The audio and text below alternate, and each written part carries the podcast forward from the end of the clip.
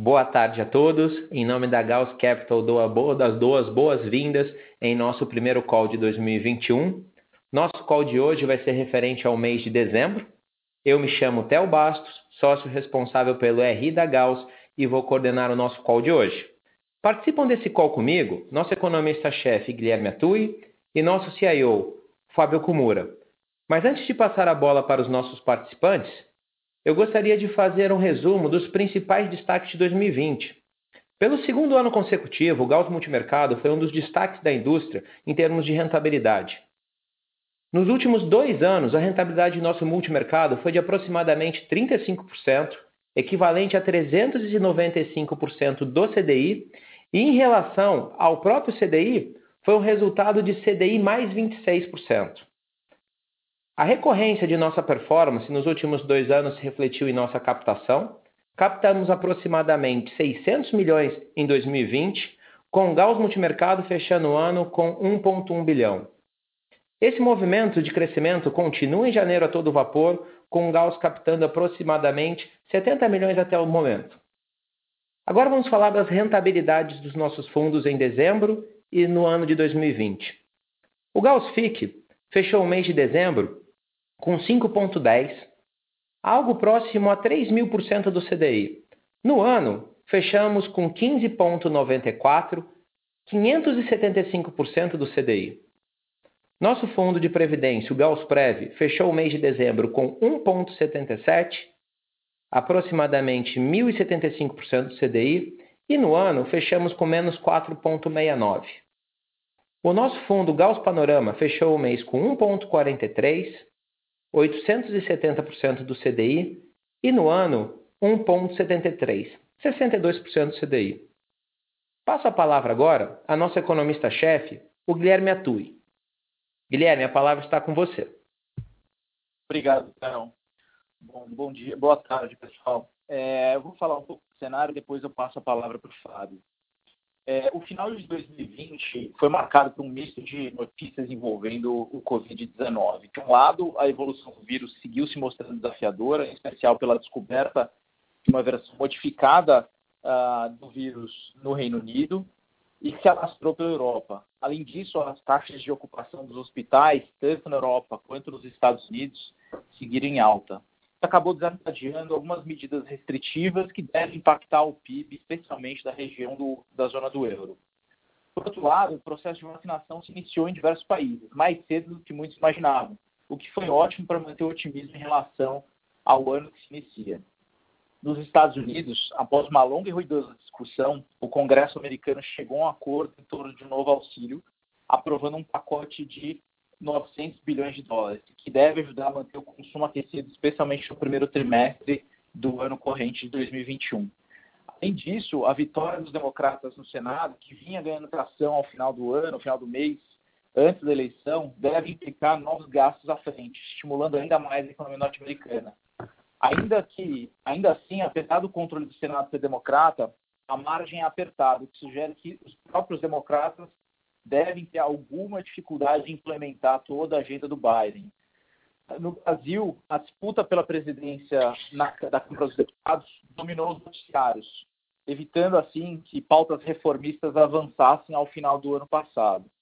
Apesar de algum favoritismo em relação ao Arthur Lira, hoje nós vemos um placar relativamente apertado na disputa pela presidência da Câmara, que deve ter seu desfecho mais próximo do início de fevereiro.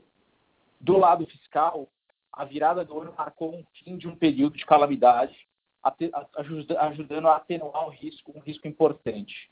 Ainda que alguns congressistas tragam à tona a discussão sobre a retomada do período de calamidade pública, é, nos parece improvável que o executivo tome iniciativas nessa direção, especialmente pelas perspectivas que temos de início de vacinação contra o coronavírus, elemento super importante para a retomada da atividade.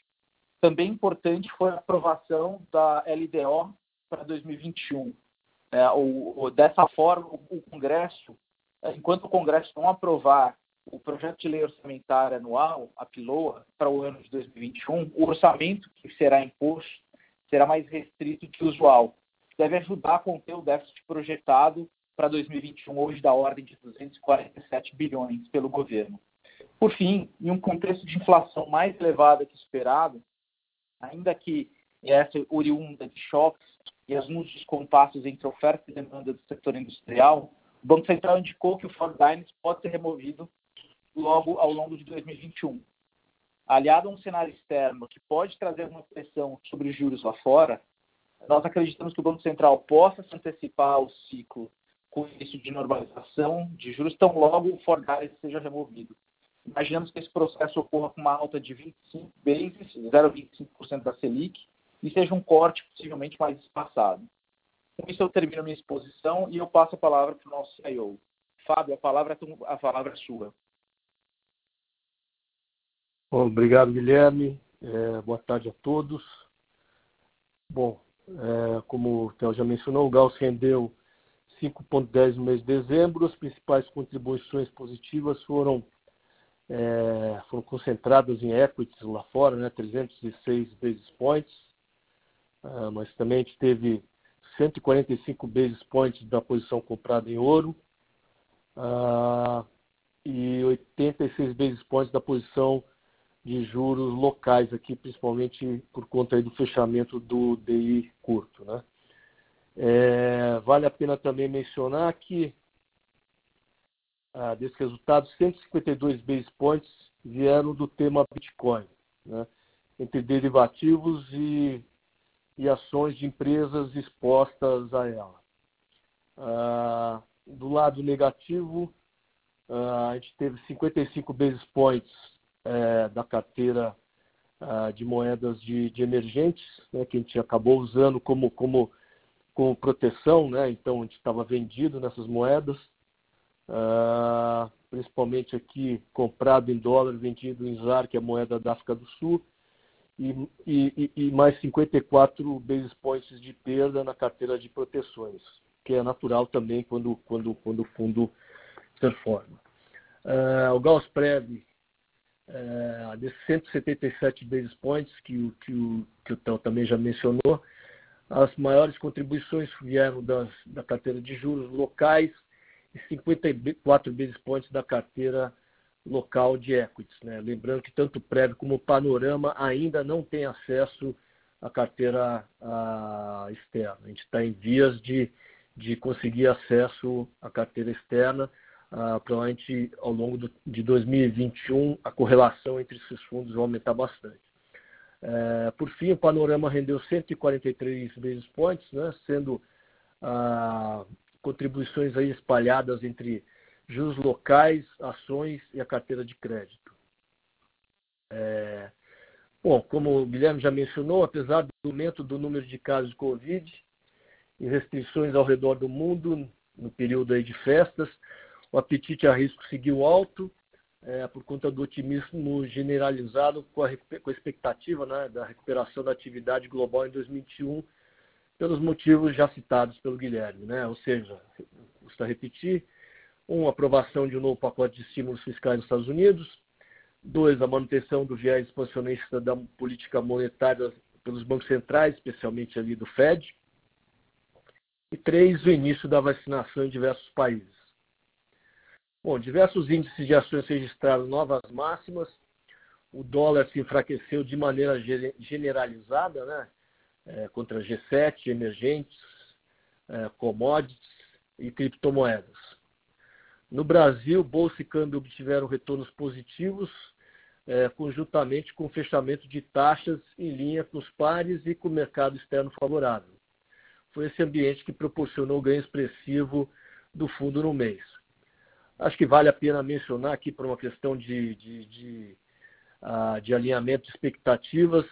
Eu acho que a gente teve um retorno bem forte em dezembro, uh, para ser honesto, um pouco atípico. A gente teve algumas apostas assimétricas que a gente teve a felicidade de, de, de, de, de, de dela se materializando ali uh, no mês de dezembro. Uh, é o caso do ouro, é o caso do, do Bitcoin, é o caso do, do, das ações ali ligadas a, a criptomoedas. Ah, então acho que vale a pena vale a pena mencionar que isso não é não é não é a rentabilidade do nosso fundo em regime normal. A gente foi um mês é, atipicamente feliz para a gente. A gente teve, a felicidade de ter essa a, essa realização dessas assimetrias, mas isso, infelizmente, a gente não consegue procurar trades tão assimétricos assim o tempo todo. Uh, Para falar então de 2021, a gente mantém a visão de que nesse ano as principais economias do mundo crescerão de maneira sincronizada e com inflação abaixo da meta, principalmente nos países desenvolvidos. Né? A vitória democrata nas eleições das duas cadeiras no Senado que faltavam na Geórgia uh, deve garantir mais estímulos fiscais, tá? Uh, que somados ao aumento do ritmo da vacinação das populações e a manutenção dos estímulos monetários que a gente já, já mencionou, suportam esse cenário forte de retomada. Uh, tanto é que revisões robustas de crescimento nos Estados Unidos foram feitas e por conta disso, por exemplo, JP Morgan alterou sua previsão para um crescimento de mais de 5% em 2021, tá? que é um crescimento bem forte. Uh, isso está tendo implicações importantes no comportamento do dólar.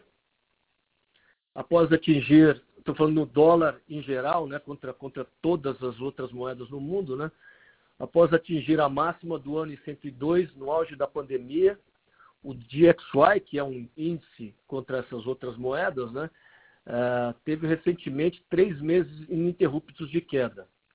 Esse índice estava em 94 no início de novembro, atingiu a mínima de 89 é, na semana passada e desde então tem sofrido um movimento de correção para cima, batendo aí por volta aí acima de 90, 90,5, uh, 90,5. Né? Uh, parte da explicação se deve ao receio de que com esse novo pacote a ser aprovado, fala-se em mais 900 bilhões né, de, de estímulos, de, de aumento de gastos, né? o Fed deverá ter que é, teria que agir preventivamente, diminuindo a quantidade de bonds que compra mensalmente, né? O que o mercado chama ali de, de processo de tapering, que, que, que, corresponde a um aperto das condições monetárias, né? Ah, tanto é que o juro de 10 anos subiu rapidamente de 90 basis points para 115 basis points ao longo desses primeiros dias do ano de 2021. Além disso, o trade de venda de dólar é um dos, um dos mais congestionados atualmente, né? o que enfraquece muito sua posição técnica. O que eu quero dizer com isso? Tem muita gente apostado na mesma ponta. Tá? Isso geralmente não, não quer dizer que a gente não possa ganhar, de, dizer, eh, ganhar dinheiro com, com, com isso, mas é um pouco mais chato de se ganhar dinheiro quando todo mundo está na mesma ponta. Vale dizer que estamos, que achamos prematuro apostar que o Fed já sinalizará um aperto desses antes de ver dados de que a economia está efetivamente ali crescendo acima do PIB potencial. Dessa forma, a gente ainda acha que a tendência estrutural do dólar ainda deva ser para baixo, né? Então, com Fed estimulativo, né? com expansão fiscal, geralmente isso é uma receita para dólar mais fraco. Porém, a gente tem que, que se, se, render aos fatos. É inegável que o posicionamento técnico nos preocupa. E assim a gente decidiu temporariamente, né, taticamente, diminuir o trade vendido no dólar. Ah, o que a gente está fazendo é procurando ser mais seletivos, privilegiando algumas moedas específicas relacionadas a commodities. Né? Caso do dólar canadense, do, do rand sul-africano, do dólar australiano e do próprio real. Tá? Ah, pelos mesmos motivos técnicos, diminuímos também a posição do ouro temporariamente. É, Para quem prestou, atenção no ouro, viu que ele teve uma bela alta ali no mês de dezembro, ah, mas na semana passada ele teve uma realização bem forte. Então, a gente acha que, que, que, que o principal motivo para isso também decorrente ali do resultado das eleições ali na, na Geórgia, é que o posicionamento técnico está muito carregado. Então, ah, na esteira do que a gente fez com o dólar, a gente decidiu diminuir também a posição de ouro. A gente continua comprado em ouro uma posição ah, um pouco menor. Bom, em bolsas, apesar dos valuations esticados, né, dos múltiplos esticados, ou seja, do, dos, dos preços caros, a gente mantém as posições compradas é, principalmente ali em índices externos. Né? Todo mundo que nos acompanha sabe da nossa predileção ali pelo Nikkei, é, que é a bolsa japonesa, e mantemos ali elevada proporção de ações cíclicas na carteira, ali com destaque ali para os setores aéreo e commodities. Né? Ah, além de nomes correlacionados ali ao preço do Bitcoin que eu já mencionei, e no Brasil algumas específicas, empresas específicas no setor de consumo, saúde e utilities. Tá? Ah, fora isso, a gente mantém a posição ah, comprada, que eu mencionei, que, que, a gente já vinha ao longo do, do ano todo, do ano passado, ah, mas a gente mantém a posição nesse mês aqui de janeiro. Quem acompanhou o mercado ontem viu uma forte desvalorização, mas acho que isso faz parte do, desse mercado, então é por isso que o tamanho dessa aposta tem que ser muito bem dimensionado para não machucar muito nas, nas, nessas voltas, né? É, a gente acha que nesse ambiente aqui atual de grandes expansões monetárias e fiscais, tendência de longo prazo de desvalorização dos fiat money. O que é o fiat money? São as moedas que não têm lastro, que na verdade são todas as moedas que têm simplesmente a garantia dos seus governos ah, contra as demais outras reservas de valor, né, contra, cujas ofertas são limitadas. Essa, essa tendência de procurar esse tipo de, de, de ativo deve se acentuar. Então, sem a gente querer entrar em posições dogmáticas, né, sem entrar ah, nessa, nessa discussão apaixonada pelo, pelo, pelo, pelo há pessoas que, que adoram, há pessoas que odeiam Bitcoin, a gente não quer entrar nessa, nessa discussão. A gente está fazendo uma, uma, análise mais fria, a gente avalia que as criptomoedas, em especial o Bitcoin, são sérias candidatas a cumprir esse papel, né? esse papel de de, de, de reserva de valor com, reserva, com oferta limitada. E com o market cap agora que está se aproximando de aproximadamente um trilhão de dólares, né, no caso das criptomoedas, isso daí passa a ser uma classe de ativos que não pode ser simplesmente desprezada pelos gestores. Então, já há algum tempo a gente avaliava, esse era um dos motivos uh, da nossa aposta, que havia uma probabilidade real de que os investidores institucionais seriam compelidos a participar desse mercado. No mínimo pelo, pelo apelo ali do, do, do, do uh, da diversificação de carteira. De fato, nos dois últimos meses de 2020, o que a gente viu foi uma intensa participação uh, de, de, de, de, institucionais, uh, de, high net worth individuals, enfim, de, vários tipos de, de, fundos lá fora, o que elevou os preços parabolicamente ali com altas de mais de 100% ali em, em, dois meses, né, em novembro e dezembro. Na indústria local, a gente ainda vê muito, muito poucas casas ali se envolvendo no tema, mas a gente acredita, que a tendência uh, no futuro uh, é a mesma de, de, do que aconteceu uh, lá fora, principalmente nos Estados Unidos. Né? Isso vai fazer com que o, os investidores locais mais sofisticados sejam compelidos aí a participar desse mercado. Uh, bom, falando de mercado local, então, a gente ainda mantém uma visão construtiva. É, como a gente começou 2021 com movimentos atípicos, né? Que seriam a gente viu, a gente testemunha uma forte alta no dólar, uma forte alta nos juros futuros, né, no DI, e uma forte alta também no Bovespa, que é uma situação bastante incomum. É, e olhando aqui para essa questão fiscal, né, é, que é a manchete de, dos jornais o tempo todo, é como se toda essa preocupação se recaísse apenas nos dois primeiros mercados, sem consequências nenhumas para a Bolsa. Então, é como se isso estivesse preocupando só juros e, e, e, e, dólar e não preocupasse os investidores de bolsa. Assim, o mercado tem levantado a questão de que provavelmente algum desses mercados tem necessariamente que estar errado. Tá? Ah, bom, a nossa avaliação é que não é bem essa, é, não há necessariamente uma incongruência nesse movimento aí. Vamos combinar que é um movimento de curto prazo, né? Porque se a gente olhar ali para os mercados lá fora, certamente, assim, estou me referindo aos primeiros dias de janeiro, né? de certa forma, foi exatamente isso que também aconteceu. Logo após ali o resultado ali na Geórgia, né, com os dois uh, novos senadores sendo, uh, sendo, uh, sendo apontados para o Partido Democrata, os juros inclinaram positivamente, né, eles subiram, inclinando positivamente, as bolsas todas subiram e o dólar também subiu em relação à cesta de moedas.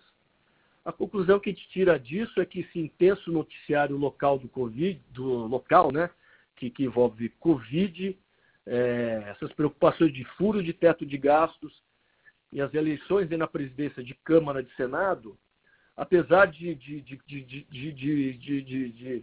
uh, encherem uh, os jornais, isso tudo, na verdade, é muito mais ruído do que sinal. O que está prevalecendo ali na, na, no reflexo de preços, é, no final das contas ali, são os movimentos externos. Então, apesar de todo mundo ficar comentando sobre o noticiário idiosincrático, o que está mandando no mercado é o que está acontecendo lá fora. Isso, de tempos em tempos, é o noticiário local que prevalece. Meu ponto é que, neste momento, o que está prevalecendo é o cenário externo.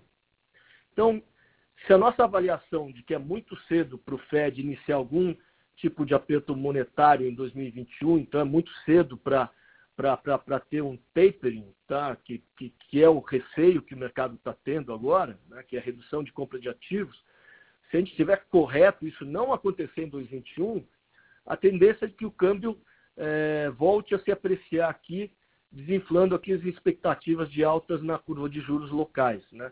principalmente ali na parte longa. Então a gente acha que tem muito dessa inclinação ali para fechar e eu acho que tem muito ali do câmbio ali também para cair aqui.